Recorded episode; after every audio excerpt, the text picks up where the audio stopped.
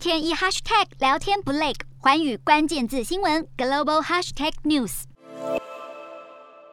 乌俄危机震荡全球金融市场，美股震荡走低，道琼盘中一度跌超过七百点。不过，随着美国总统拜登宣布对俄罗斯实施首轮制裁，且重申仍有外交空间，道琼尾盘跌幅收敛，中场收黑超过四百八十点，标普衰超过百分之一，进入修正区。两大指数皆收在二零二二年以来最低水平。美股四大指数全数收黑，道琼指数下跌四百八十二点五七点，收三万三千五百九十六点六一点；纳斯达克下挫一百六十六点五五点，收一万三。千三百八十一点五二点，标普五百下跌四十四点一点，收四千三百零四点七六点，费半指数下挫二十八点二三点，收三千三百五十六点零七点。欧洲股市方面，俄罗斯与乌克兰冲突危机升温，引发西方国家启动规划的对莫斯科制裁措施。欧洲主要股市今天开盘应声重挫，不过由于制裁措施温和，以小涨小跌作收。欧洲三大股市有涨有跌，英国股市上涨九点八八点，收七千四百九十四点二一点，德国股市下跌三十八。点一二点，收一万四千六百九十三点零零点。